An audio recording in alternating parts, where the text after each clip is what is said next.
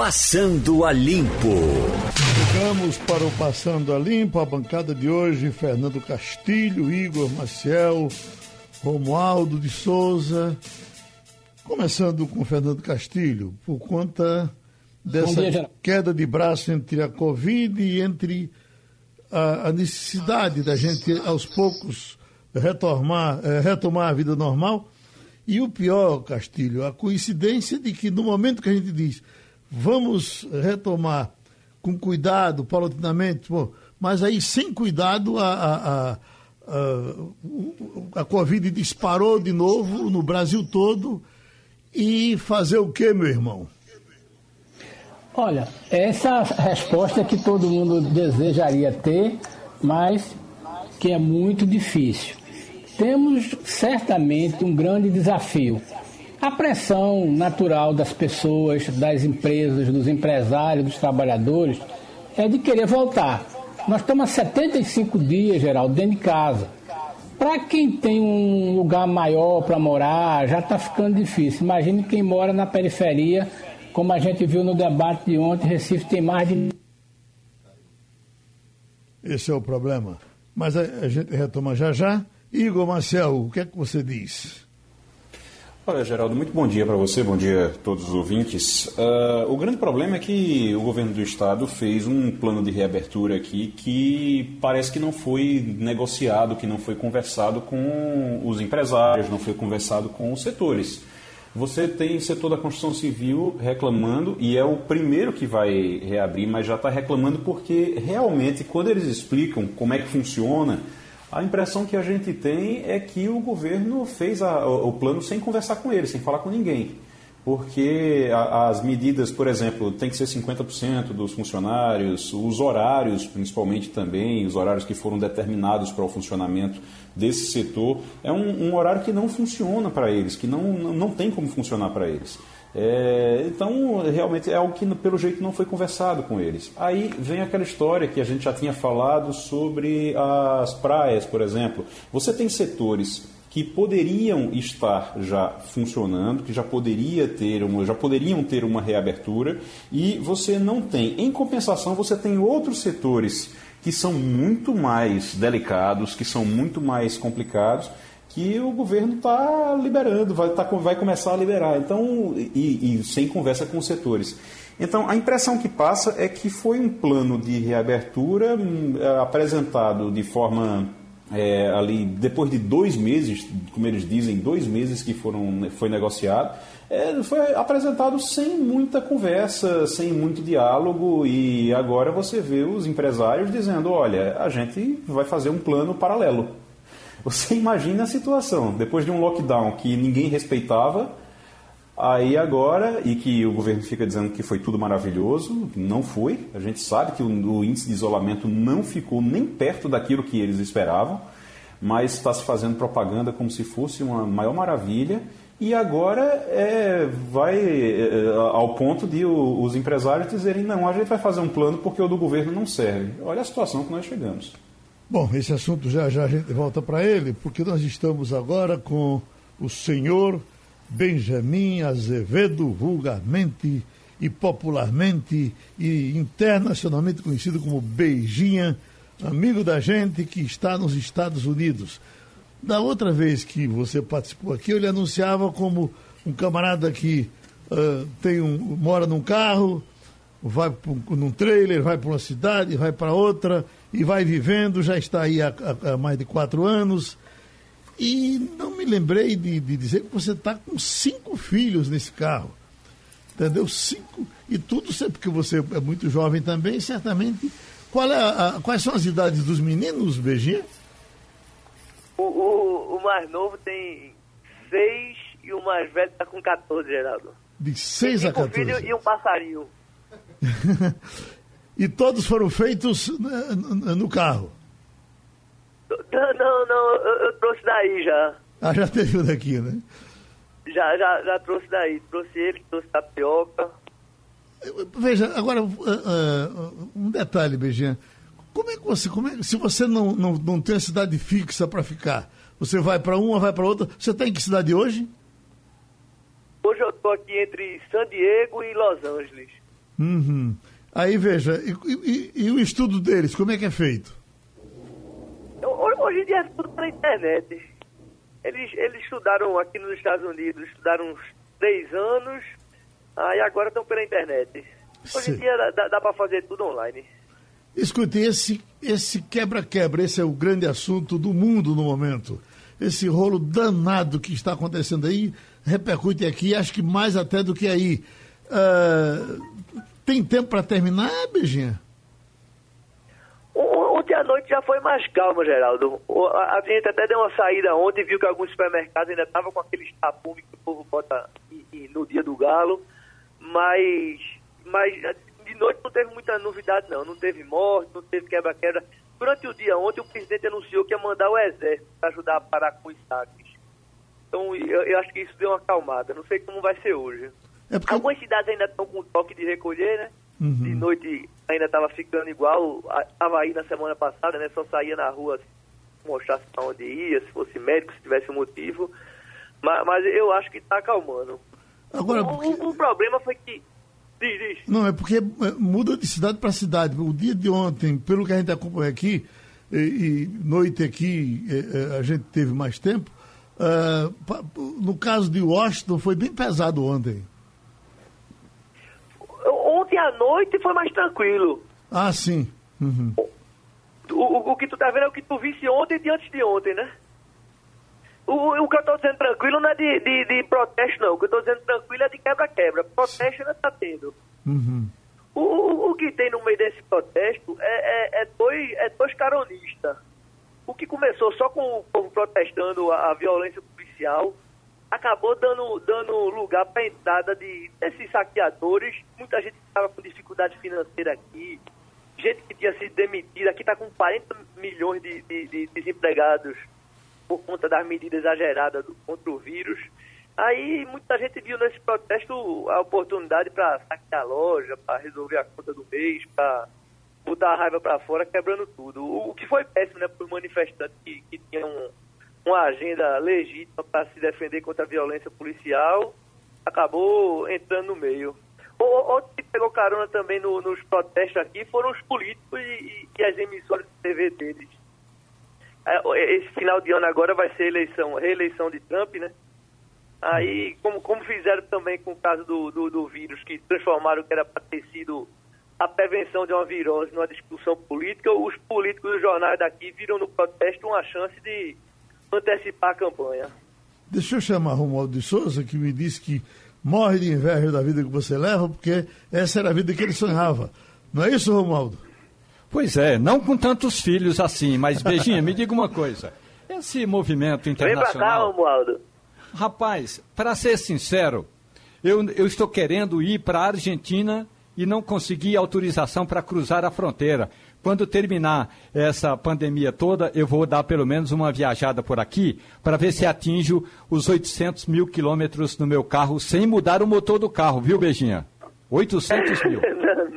Mas me diga uma coisa, esses protestos todos aí que ganharam é, o, o rótulo, né, vidas negras importam, na verdade são protestos que sempre ocorreram.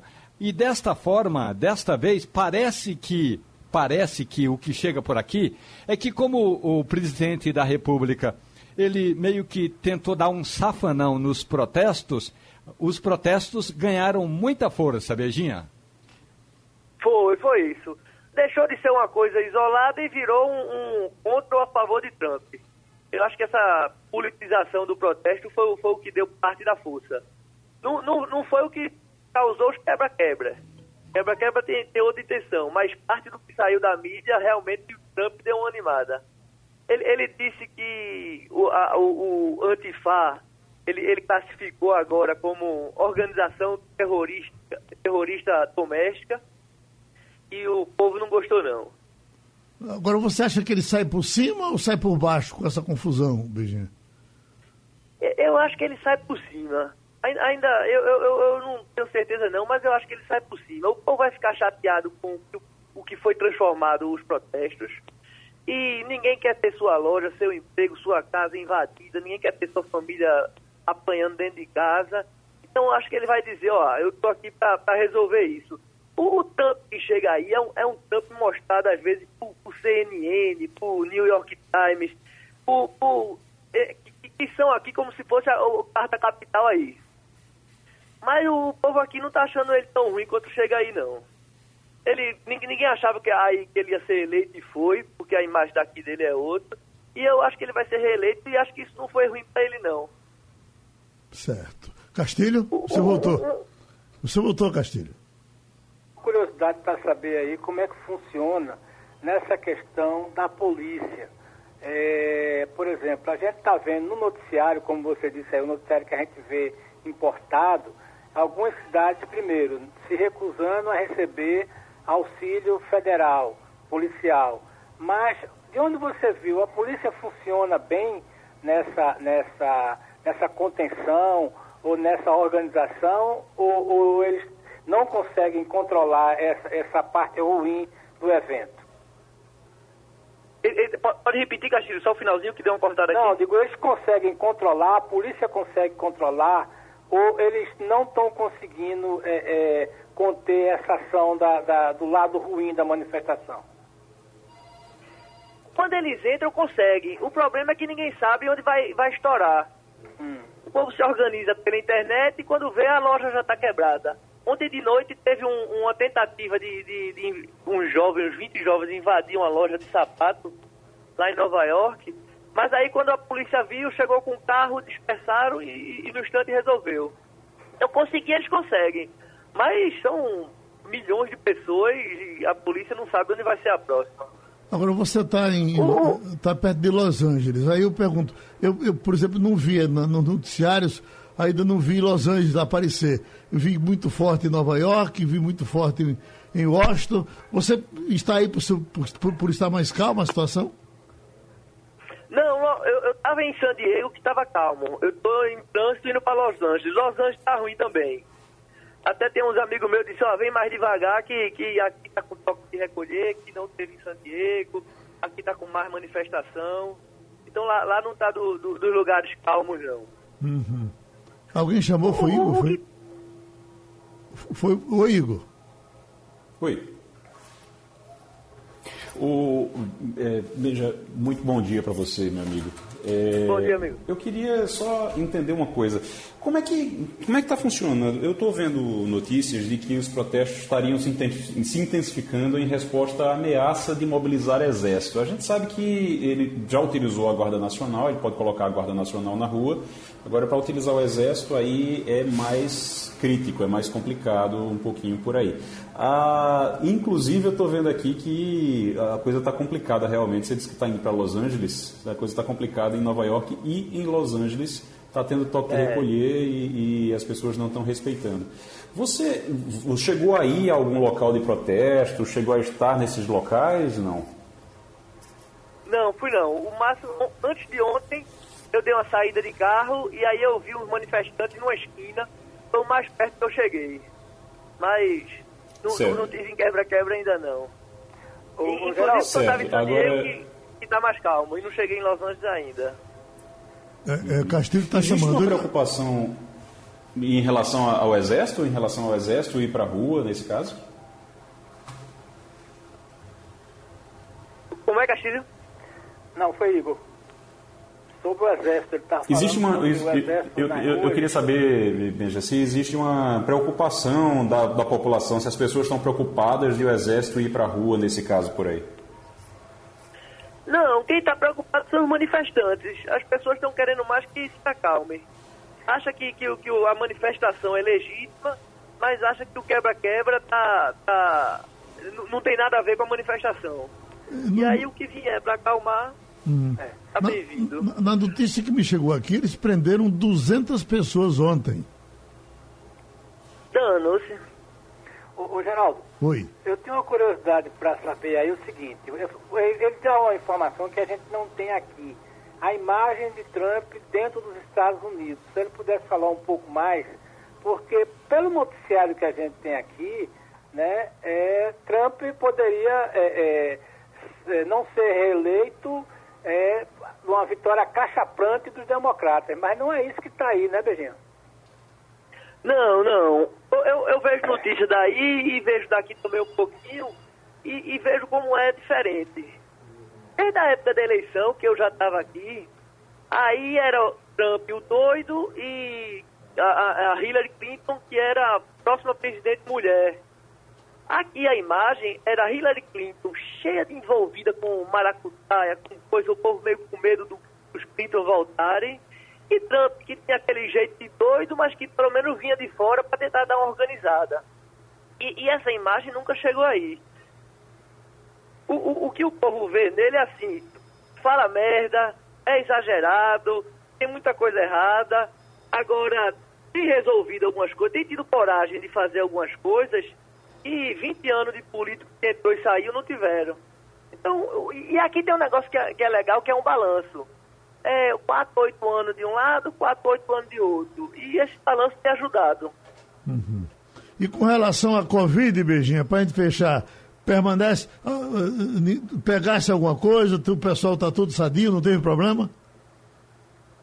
Teve não, Geraldo. O, o que tem rolado aqui, umas conversas assim, é que talvez tenha tido um exagero e que agora é melhor dizer que não foi exagero e que era isso mesmo e que não, não, não era que, que talvez tenha sido uma doença que pegava quem tivesse problema de saúde, quem tivesse problema respiratório, problema de circulação, gente que tinha mais de 80 anos, e que às vezes o exagero, o que estão achando aqui é que o exagero causou mais dano do que o, o a virose podia causar.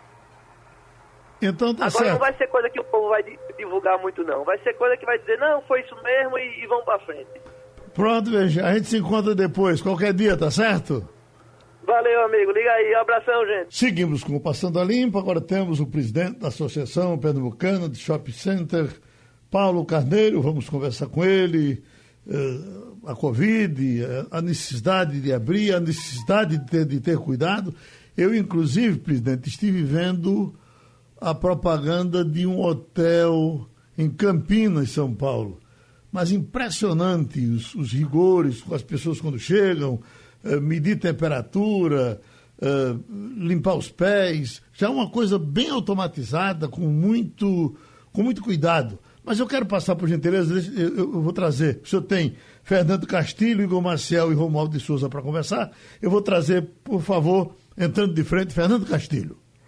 Bom dia, presidente.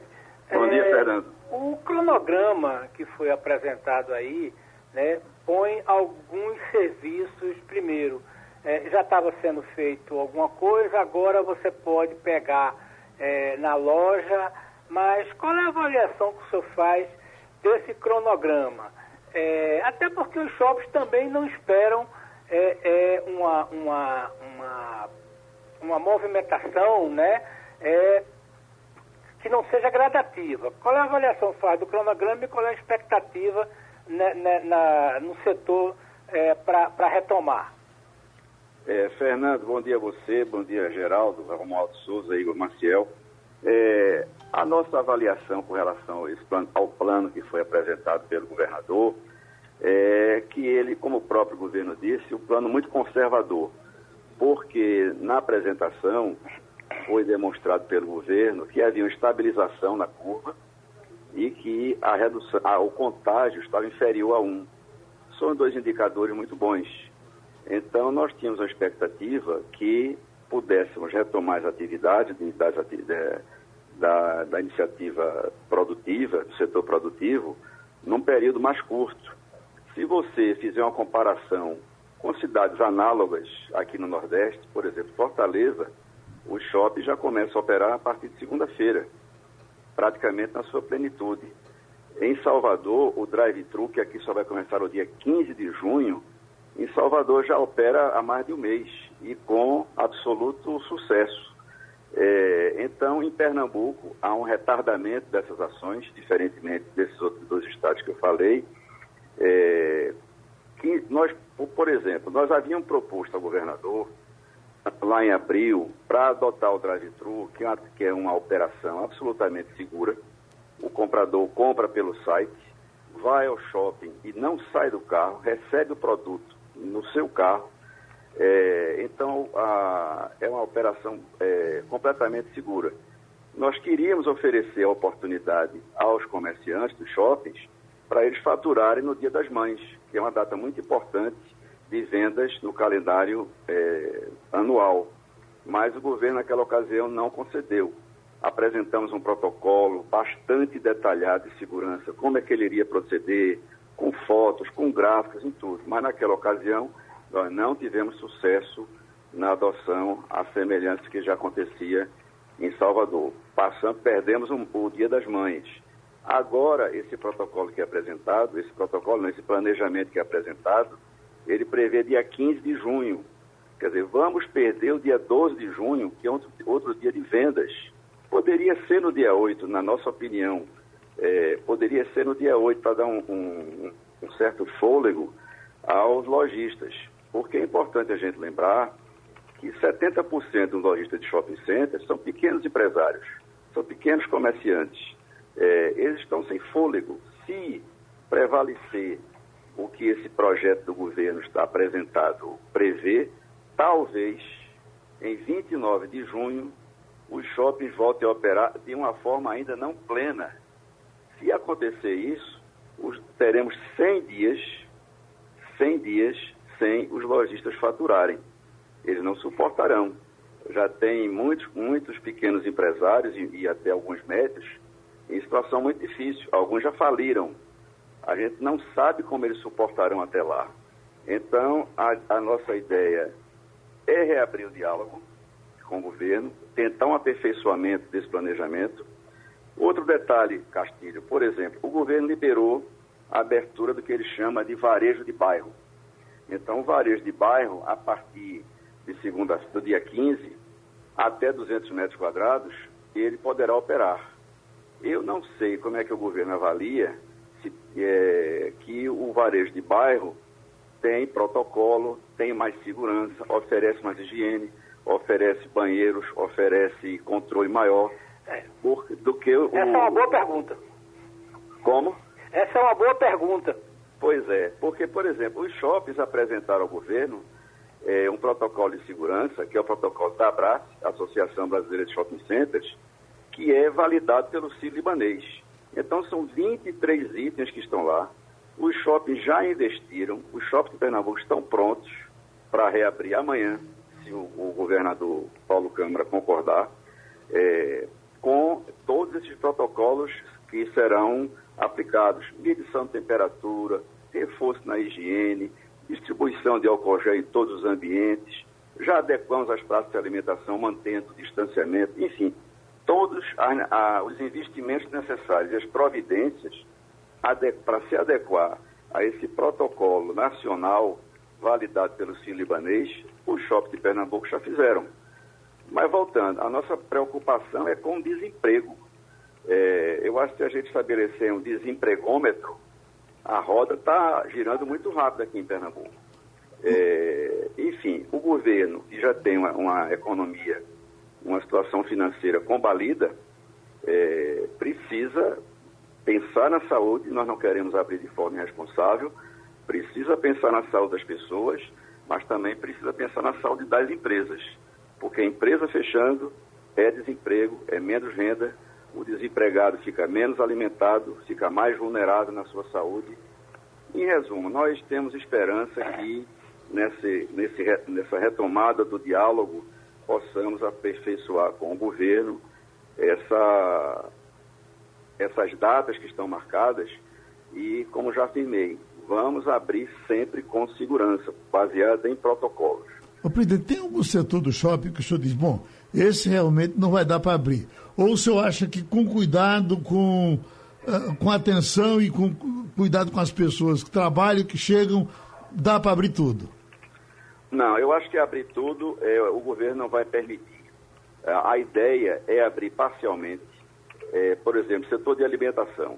Então, ele, os shoppings já adaptaram as suas praças de alimentação com distanciamento é, para evitar proximidade plenamente, eu acho que a gente não vai conseguir abrir ainda neste momento. É, é o que eu digo, a gente tem que abrir com segurança. Por exemplo, nessa fase de, de abertura, enquanto tem essa preocupação com o Covid, os eventos estão proibidos. Então, aglomeração em shopping não vai ocorrer. A, a, preocupação é essa, que não tem aglomeração. Porque shopping não é lugar de aglomeração. Uhum. Shopping é lugar de circulação das pessoas. E como o Castilho bem pontuou, o que é que vem acontecendo em outros estados, em outras cidades que já vem abrindo? É, o movimento inicial é, tem sido em torno de 40% a 50% de frequência de fluxo das pessoas. As pessoas têm que estão. Aliás, hoje, hoje em dia, no Brasil e em Pernambuco também, a massificação da preocupação com a higiene, a preocupação com a Covid é tão grande que já há uma consciência quase que unânime que tem que ter essa, esses cuidados com a higiene. Uhum. É, antes do, da abertura dos shoppings, a nossa associação vai divulgar um vídeo é, mostrando todos os cuidados, bem detalhado, todos os cuidados do, que serão tomados na volta da operação dos shoppings. Como eu falei, temperatura, álcool gel, elevador com menos pessoas, uma série de, são 23 itens que serão bem apresentados nesse vídeo que será veiculado pela mídia aberta e pela mídia social também. Para passar, uhum. só um minutinho, ficou. Para passar para as pessoas que há segurança, que há protocolo de segurança e que é um ambiente seguro, como o shopping sempre foi. Os shoppings são considerados ambientes de, de excelência no Brasil.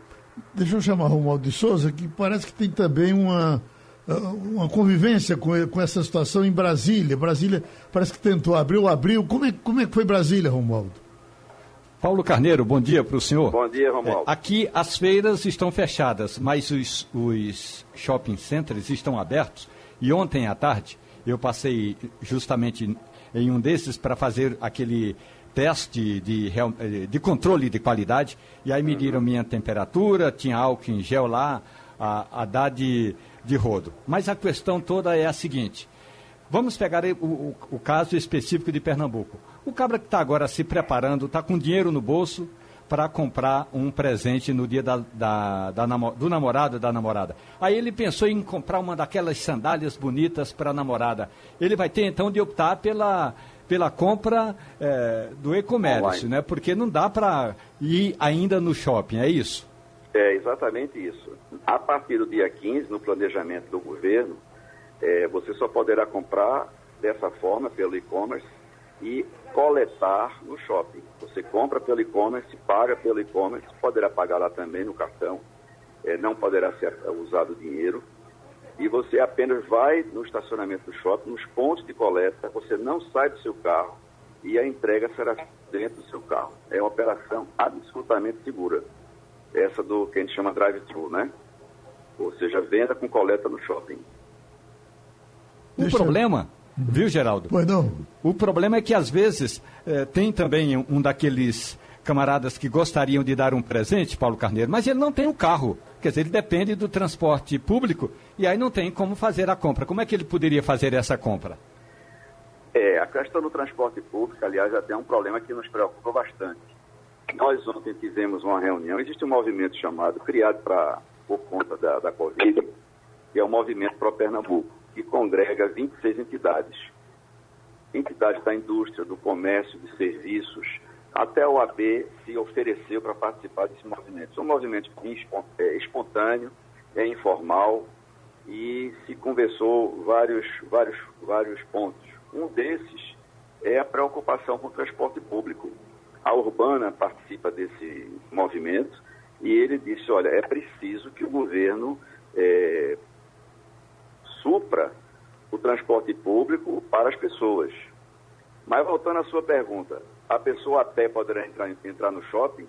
Eu acredito que sim. Não é, não é o usual, mas poderia, poderá entrar no shopping e fazer essa coleta. O objetivo é que vá de carro, porque a pessoa nem, nem, nem do carro desce, nem, nem circula pelo estacionamento a pé.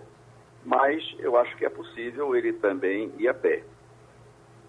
Outra coisa que é importante registrar é que ontem, nessa reunião que nós tivemos, a indústria participou e vocês perguntam, mas a indústria está liberada para funcionar.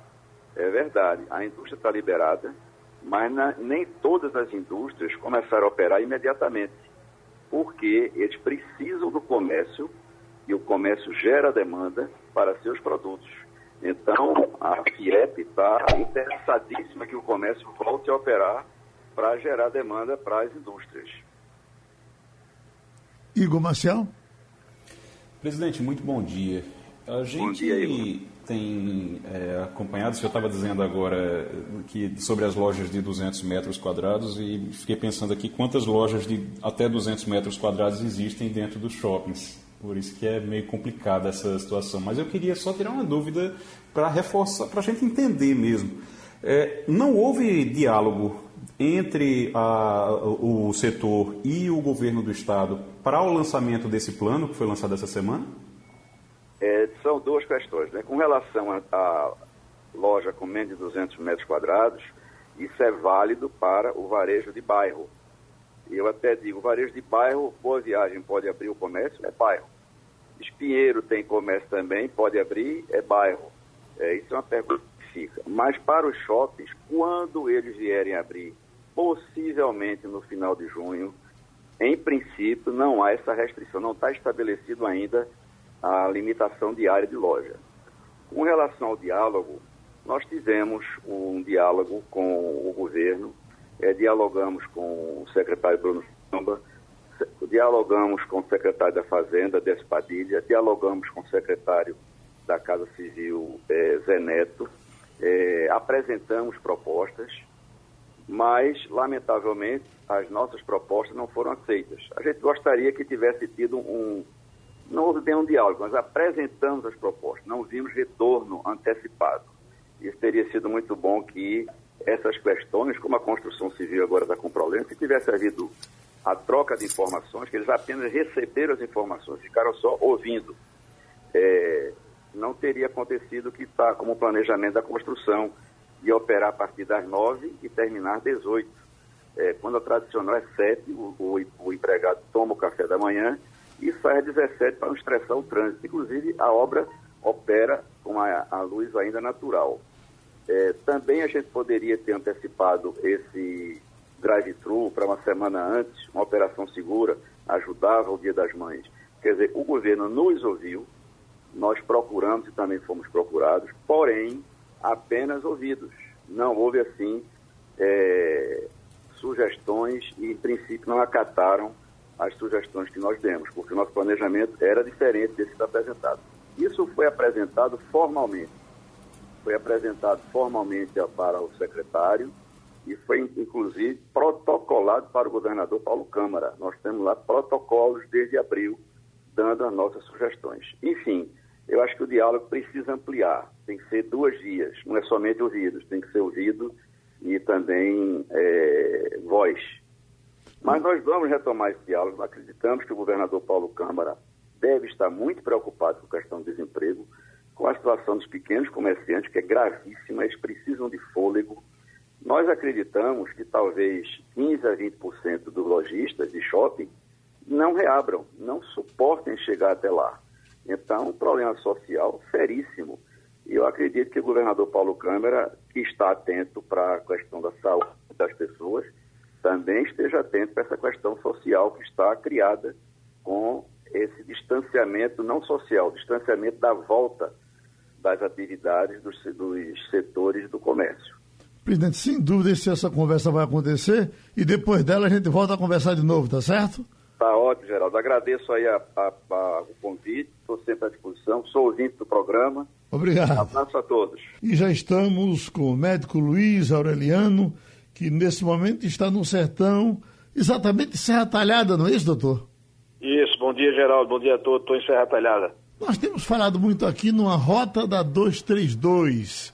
E aí se fala desde Vitória de Santo Antão, uma situação bem complicada que aos poucos me parece que tem melhorado, Gravatar com alguns problemas, Caruaru, por ser uma cidade grande, até que a coisa está mais ou menos tranquila, Pesqueira, com, que eu me ligo mais, a situação complicou, eles até eh, cercaram ao, ao, ao, um trecho de Pesqueira, Arco Verde mais ou menos, e vai em frente. Quando chega em Serra Talhada, como é que está a Serra Talhada? A situação ainda é relativamente tranquila. Nós temos em Serra Talhada hoje um pouco mais de mil casos suspeitos, é, 139 é o último dado que eu tenho de ontem confirmados, e descartado mais 835 e cinco óbitos. Temos cinco óbitos aqui em Serra Talhada. E assim, é uma situação relativamente tranquila, mas como eu já lhe disse anteriormente, eu acho que lá para o meio do ano, para julho, a coisa vai piorar. Porque, infelizmente, é, no Brasil não tem uma política uniforme para que as coisas sejam feitas com um bom planejamento. Então, a gente, as pessoas pobres têm que sair, saem. Tem a questão da necessidade de sobrevivência, tem a questão da, da, da promiscuidade mesmo da densidade populacional, uma casa que mora duas, três famílias, dez pessoas, doze, enfim. É difícil você manter sob controle esse vírus e esse vírus aí para ficar. Deixa eu ver Romualdo de Souza, que é sertanejo também está em Brasília. Como? Doutor Luiz Aureliano, bom dia, tudo bem com o senhor? Bom dia. Me diga uma coisa, além dessa rota da BR-232, tem também a rota do próprio Rio Pajeú. Como é que está a situação ali por minha terra, Carnaíba, ali em Quixaba, Flores? O que levou essa, a essa interiorização do vírus, doutor? Não, as viagens. O que o vírus, na verdade, quem é o hospedeiro dele? É o ser humano. Não é nem como, por exemplo, a dengue, que é o mosquito que transmite. É o ser humano. E o ser humano, as viagens, tanto internacionais como nacionais, como intermunicipais, acontecem. Então, por exemplo, Serra Talhada é o polo do Sertão Central. Aqui você recebe de todo canto, inclusive da sua cidade de Carnaíba, os prefeitos é um médico, né, meu amigo Anchieta. Então, e as cidades menores realmente vão, vai demorar, porque a questão de, de população, de densidade populacional, é as pessoas se aglomerarem. Então, o isolamento social é a única forma da gente prevenir essa doença. Porque no Brasil a gente não teve uma, por exemplo, eu vi outro dia uma pesquisa do, do economista americano, um trabalho dele, ele mostrando o seguinte, se tivéssemos investido no isolamento social e na, nos testes em massa, a gente tá, estaria gastando muito menos do que se gasta com respirador, com UTI, com salário de desemprego nos Estados Unidos e aqui no Brasil, por exemplo. Então ainda está uma situação tranquila aqui no sertão do Pajaú, em Afogados, em Carnaíba, em Flores, em próprio São José do Egito. Eu tenho colegas com quem eu me comunico. É uma situação relativamente tranquila. Agora, na hora que estourar, e vai estourar, a gente não vai ter UTI. E as pessoas vão morrer porque para transportar para UTI em Caruaru e Recife, que também estão assoberbadas. Então vai ser uma situação complicada. Petrolina, que é uma cidade grande, quer dizer, junta com Juazeiro, com a Bahia, as cidades ao retorno, também ainda está situação boa. Mas falta leite de UTI aqui em todo canto. Porque não investimos na prevenção, através do isolamento social, e também não investimos no teste de massa. Porque se investisse em teste de massa, ia só isolar quem? As pessoas do grupo de risco, principalmente os idosos e com outras patologias, diabetes, hipertensão, etc, etc. Né? E os idosos. E as pessoas que testassem positivo. E se gastaria muito menos. Isso é um trabalho de um economista americano, é, li recentemente do que está se gastando com tudo isso que eu já disse, com UTI, com equipamento. Aqui em Serra Talhada estão montando um hospital de, de, de campanha na estrutura do hospital regional que está sendo construído. Já marcaram duas, três datas para inaugurar e até agora nada. Na hora que estourar, a gente não tem leite de UTI aqui para atender a demanda. Vai, e vai estourar. A gente via, avisa, a gente reclama, mas eu não sei, é falta de planejamento, juntar as três esferas de governo, fazer planejamento. Acabei de ver na imprensa que dos 10 bilhões previstos para a Covid-2, o Ministério da Saúde só liberou menos de um bilhão. Quer dizer, acabei de ver hoje de manhã na televisão, no noticiário. Então é uma situação difícil, sem organização, sem planejamento sem... e sem gestão, infelizmente. Doutor Luiz Aureliano, cuide das pessoas aí, se cuide também e a gente volta a falar a qualquer momento, tá certo? Tá bom, amigo. Estamos com o advogado trabalhista Marcos Alencar. Doutor Marcos, a Justiça do Trabalho está funcionando pela metade, por completo. Eu lhe digo isso porque chegam a, a, a, em todos os momentos aqui reclamações as mais diversas de gente que trabalha no hospital, por exemplo, dizendo que não recebe o equipamento ideal para trabalhar gente que diz que o salário não foi pago ainda, uh, enfim, todas essas reclamações que poderiam ser dirigidas direto para a Justiça do Trabalho e talvez as pessoas não estejam sabendo até que ponto ela está funcionando. Como é que está essa nossa justiça aqui? É, bom dia a todos, bom dia, Geraldo. É, a Justiça do Trabalho está funcionando é, os juízes estão despachando, estão proferindo decisões, porém os prazos estão suspensos e as atividades presenciais. Mas quem acompanha os processos sabe que está sendo despachado, dado, as decisões estão acontecendo, publicações estão acontecendo no Diário Oficial. Agora, esse caso que você está relatando, é, Geraldo, as pessoas devem procurar primeiro o sindicato, mesmo sem atividade presencial, mas o sindicato ele tem que abrir uma, um contato online atra, através do site ou de um telefone, né, ou um WhatsApp, ou através do Ministério Público do Trabalho, que tem um plantão em funcionamento também, ou a Superintendência Regional do Trabalho, antigo Ministério do Trabalho, que agora é Ministério da Economia, que fica ali na Gamenon, que também estão com seus auditores fiscais do trabalho, estão é, trabalhando. Lógico que não está tendo atividade presencial como era antes, mas os órgãos estão com as portas abertas. Brasília, Romualdo de Souza, com tanta medida provisória que tem aparecido, tem alguma que envolva o trabalhador que você eh, queira questionar o doutor Marcos? Doutor Marcos Alencar, muito bom dia para o senhor. Eu diria para o senhor o seguinte, que tem tanta mudança na, na forma como uh, esse, a economia está enfrentando a pandemia do coronavírus, que vai acabar sobrando sempre para o lado mais fraco, que é o lado do trabalhador. O senhor pode ver, tem projetos que estão uh, para ser votados no Congresso Nacional agora, nessa época de pandemia, que flexibilizam a, a essas relações todas de trabalho. Ou seja, de certa forma, doutor Marcos Alencar, é, nesse momento, é o trabalhador que está padecendo cada vez mais. Pois é, Romualdo, é um momento é, perigoso porque é um momento de medidas extremas, né, de medidas populistas. Eu não tiro a sua razão, assino o seu comentário, isso pode estar acontecendo, deve estar acontecendo, e também existe o outro lado da moeda. Por exemplo, eu noticiei no meu blog, lá o Trabalhinho e Debate, essa semana, que está havendo um movimento de geração de estabilidade na iniciativa privada, que as pessoas não poderão ser demitidas a não ser por algumas regras, demitidas sem justa causa. Então, é, alguns deputados né, estão tentando, é, a exemplo do Orlando Silva, que foi quem fez, foi o relator da medida provisória 936, ele colocou um adendo no texto final, que foi aprovado da Câmara, é, dizendo que os deficientes não poderão ser demitidos sem justa causa enquanto durar a pandemia.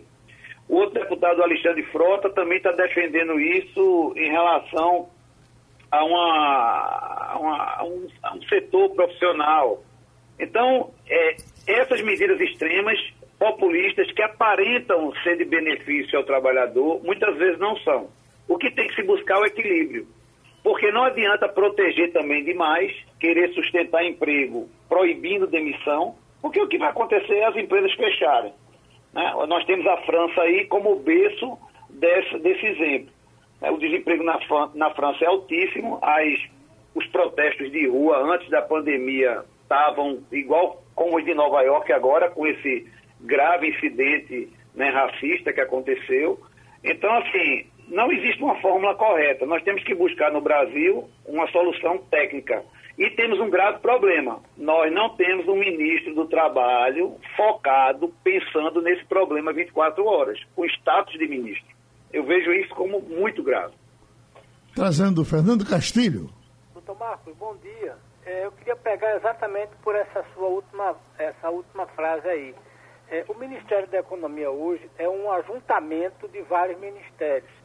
E nessa questão do, do trabalho, ficou muito claro que, primeiro, ele não consegue fazer chegar o dinheiro na ponta, né? E quando anunciam a MP, ela só vai validar a partir de julho, se for aprovado, no caso, as regras, mas isso gera um problema muito ruim para as empresas. A minha pergunta é o seguinte: qual é a sua expectativa do pós-pandemia? Nós vamos ter certamente uma avalanche de empresas quebradas, porque não vão atender e nós vamos ter uma avalanche de empregados e desempregados que não vão sequer é, conseguir é, receber suas verbas rescisórias porque as empresas quebraram por não conseguir. O senhor traça um cenário nessa linha ou o senhor pensa diferente? Veja, Fernando, é, é difícil a gente prever um cenário né, num momento tão ímpar né, como esse que nós estamos passando. Mas nós temos que é, dar um palpite. Eu faço um palpite de que nós vamos ter 50% a mais da quantidade de desempregados que nós tínhamos é, antes da pandemia. Isso depois de finalizado os, os períodos de ajuda dessa nova, da medida provisória 936. Né? Eu acredito que vai acontecer. Vamos ter um problema complementar, que é a falta de ocupação de quem estava como informal, que eram as pessoas fazendo Uber, fazendo Rap, é, trabalhando com aplicativos. Então nós não temos é, é, mercado para isso. Na hora que acontecer isso que você está dizendo, e você é pai da matéria, de que as empresas fecham e as que vão fechar são as pequenas e médias, né, que é a que mais emprega e que mais sustenta a mão de obra, então o que vai acontecer é o que se prevê, é isso aí. Se o salvo, se o governo trouxer uma ajuda financeira que dê uma, sobre, um, uma sobrevida para essas empresas com a carência de pagamento. Mas não é isso que nós estamos assistindo. Né? Esse desalinhamento do governo federal com a Câmara, com o Senado, com a Justiça, com o Supremo, isso é terrível, porque cada um puxa para um lado, vira um cabo de força. E nós não temos, repito, uma pessoa com status de ministro, né, com status de um Paulo Guedes, de um ex-saudoso Sérgio Moro, com essa performance, com essa envergadura para tratar do problema trabalhista brasileiro. Então isso faz muita falta nessa hora. É como se a gente estivesse enfrentando uma guerra, que é esse lado trabalhista, né, da trabalhabilidade, sem um comandante especialista no assunto. Nós não temos isso no Brasil. Então é, é, muito difícil querer que isso seja resolvido com a secretaria. Desde o primeiro momento que se fechou o Ministério do Trabalho, que eu relato isso. E agora esse cenário está agravadíssimo com esse problema da pandemia. Ah, Para fechar, doutor, tem a Mauri que lhe pergunta aqui, ele é do Marcos Freire, e diz: os trabalhadores intermitentes reclamam que o auxílio que deveria estar na conta no dia, uh, no dia, no dia primeiro, uh, esse dinheiro ainda não caiu. por gentileza, o senhor poderia nos explicar o que é o trabalhador intermitente? Veja só, o trabalhador intermitente é aquele que trabalha de forma partida. Ele não, ele faz um contrato de trabalho, mas ele só recebe quando ele é acionado. Por exemplo, você tem um contrato de trabalho comigo, eu tenho um contrato com a rádio, a rádio diz, olha, na última semana do mês de junho, segunda, terça e quarta, vem aqui que a gente precisa do seu trabalho. Eu vou, presto o meu trabalho, vou receber pelos dias, recebo uma indenização proporcional, depois estou desobrigado, tanto eu quanto a rádio. Então isso é o intermitente. Agora, esse problema que ele está citando não é só do intermitente, é de muitos que estão com suspensão de contrato. Por quê? A medida provisória disse que assim que o governo, o Ministério da Economia, receber a comunicação da suspensão do contrato, ele terá 30 dias para pagar.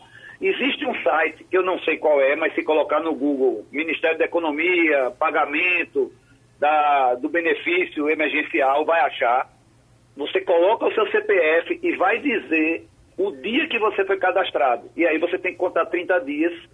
Tem que ter indicado uma conta que não seja conta salário para o seu empregador e aí você receberá o benefício emergencial. Pronto, outra contribuição tivemos do Passando a Limpo, do advogado trabalhista Marcos Alencar. Tempo sobrando, Romualdo de Souza, para a gente conversar com você sobre os vazamentos aí em Brasília. Esse foi o grande assunto do final da tarde de ontem, da noite de ontem. E a, repercussão hoje é grande? É grande, Geraldo, porque a Polícia Federal já está trabalhando. Desde ontem à noite foi criada uma força-tarefa, tem um delegado exclusivamente para cuidar desse caso, porque é bom que se diga, o vazamento envolve um deputado federal, um senador da República, um vereador, um deputado estadual, dois ministros, um amigo do presidente e o presidente da República. Ou seja, é gente que precisa de fato é, de ter é, é, essa segurança quando está nas redes. E o vazamento é, promovido aí por um, um, grupo de hacker, Geraldo, é, expôs contas bancárias, supostamente do presidente, do filho de ministros e de empresários, e também expôs dados bancários e fiscais. Portanto, a Polícia Federal está investigando. Eu falei ontem à noite com um dos delegados que está nessa força-tarefa e ele me disse o seguinte: que uh, o rastro deixado pelo grupo que fez o vazamento é algo assim bem elementar, o que leva a entender que as investigações, Geraldo, elas vão se dar na maior rapidez possível. É bom lembrar que o site desse hacker foi, já foi colocado, é, foi banido das redes sociais e aí eles criaram outro perfil. Hoje eles publicaram é, uma, uma nota fiscal de um conserto do aparelho de Carlos Bolsonaro, o que significa que eles têm muita informação, muita munição e vão sair pipocando aqui e ali em vários outros perfis e a Polícia Federal começa, portanto, a investigar. Então, o importante é, Geraldo, esses dados vazados, tanto do presidente, dos filhos, de ministros eh, e também de empresários, isso mostra a vulnerabilidade que não apenas o presidente da República, mas todos nós temos quando estamos com os nossos dados nas, eh, eh, com essa vulnerabilidade, abertos, não é, Geraldo? Uhum. ou passíveis de serem vazados, Geraldo. Igor Marcel? Geraldo, eu queria só é, aproveitar essa fala de Romualdo e, e, perguntar a ele também sobre a aproximação, ou pelo menos é o que se fala hoje, a aproximação, a tentativa de aproximação do presidente Bolsonaro com o Supremo Tribunal Federal, porque se fala que a, o Bolsonaro já não tem mais a, a, é, as ruas da forma como tinha, sozinho, somente gente na rua falando a favor, tem gente contra também já, e também porque esses vazamentos acabam minando o, o, o atrapalhando também Bolsonaro e preocupam ele. Então ele está se aproximando do STF. Existe essa aproximação ou ele está se aproximando através de quem, Romualdo? Pois é, ontem o ministro da Defesa pegou um avião, saiu daqui de Brasília, foi direto a São Paulo se encontrar com o ministro Alexandre de Moraes do Supremo Tribunal Federal o ministro da Defesa, o general Fernando Azevedo Silva, é, é, foi colocado é, é, pelo presidente Jair Bolsonaro e pelo grupo militar, incluindo aí o chefe da Casa Civil, o general Braga Neto. Então, eles pediram para que o ministro da Defesa, o general Fernando Azevedo Silva, fosse essa ponte entre o Planalto e o Supremo Tribunal Federal. Lembrando que Alexandre de Moraes é o relator daqueles processos que apuram as denúncias de fake news e também o, uh, denúncias de que muita gente aí, próximo ao presidente, aliados do presidente da República, uh, teriam ameaçado ministros do Supremo Tribunal Federal. Mas o mesmo general Azevedo e Silva esteve num helicóptero no, no domingo passado, juntamente com o presidente Bolsonaro, sobrevoando aqueles protestos em Brasília que tinham eh, palavras de ordem contra o Congresso e o Supremo. Pois bem,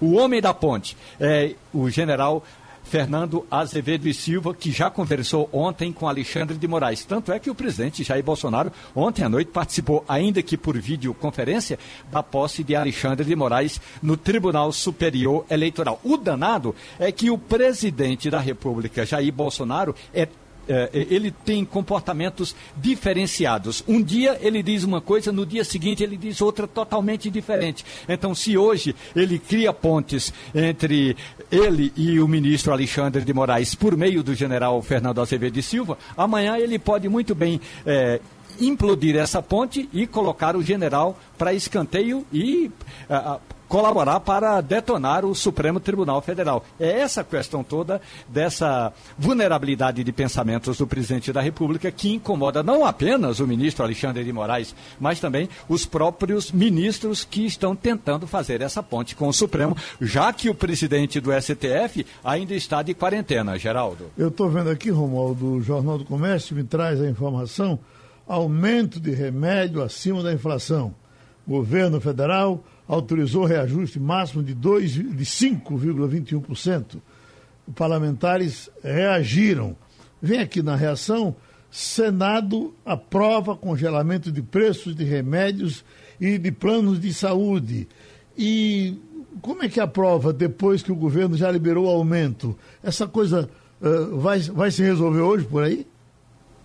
Olha, Geraldo, não vai. Não vai porque o presidente da Câmara dos Deputados, Rodrigo Maia, disse que um projeto desse tipo, dessa importância, que envolve medicamentos, planos de saúde, em outras palavras, ele não disse isso, mas envolve um grande lobby, é, precisa ser muito bem discutido ao chegar na Câmara dos Deputados. Foi aprovado com facilidade no Senado. Mas o Senado é, é, fácil aprovar um projeto desse. São 81 senadores, quase todo mundo aí no telão, votando, é fácil. O, o, danado é quando chega na Câmara dos Deputados. E aí, ao chegar hoje na Câmara dos Deputados, o presidente Rodrigo Maia disse que vai encontrar muita dificuldade e vai ter de criar um grupo, ou ele chama um grupo de trabalho, para tentar achar é, um jeito de aprovar esse projeto. Mas um jeito de aprovar esse projeto envolve necessariamente necessariamente um grande e pesado lobby das empresas eh, eh, que prestam serviço na área de saúde, eh, dos planos de saúde e também dos laboratórios. Geraldo, pode até ser um bom projeto.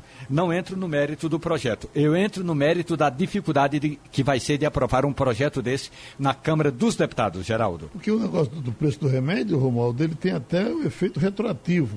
É, para partir de 1 de, de junho, quer dizer, para partir de, de segunda-feira, esse aumento de 5,21% já está valendo. Acho que as farmácias que, que, querem usar já estão usando, não é isso?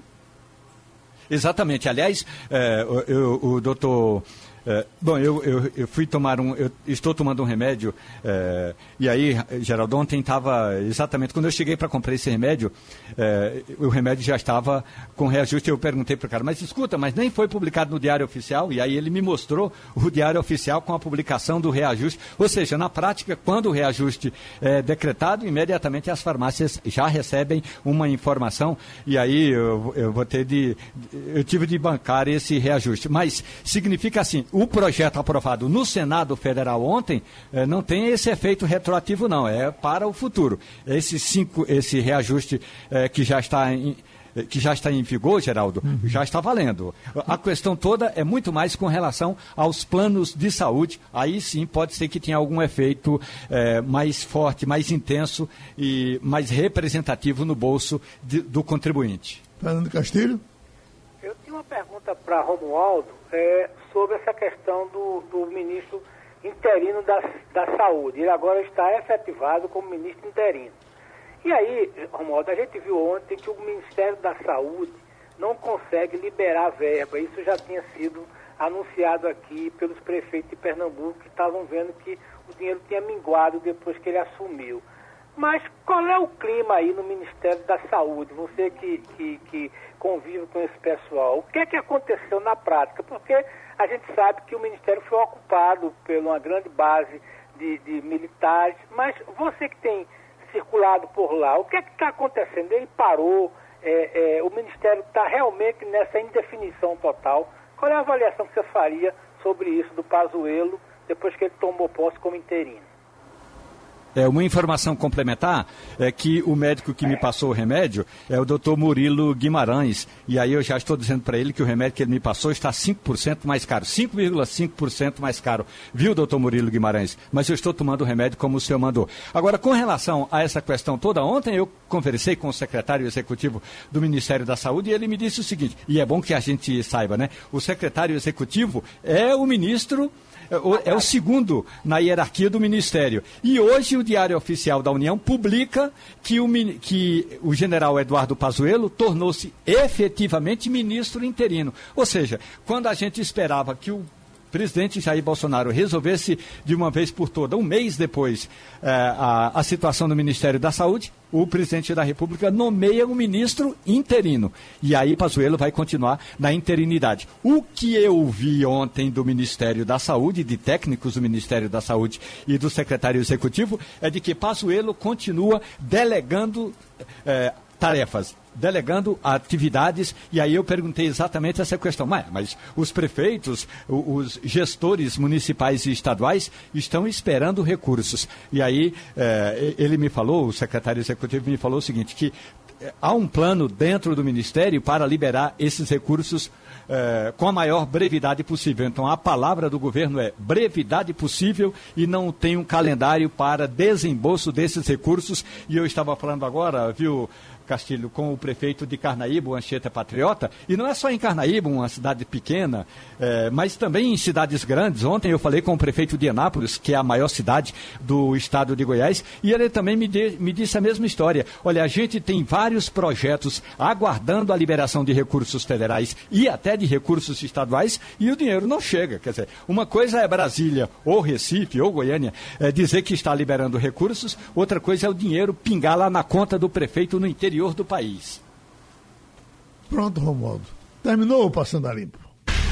Passando a Limpo.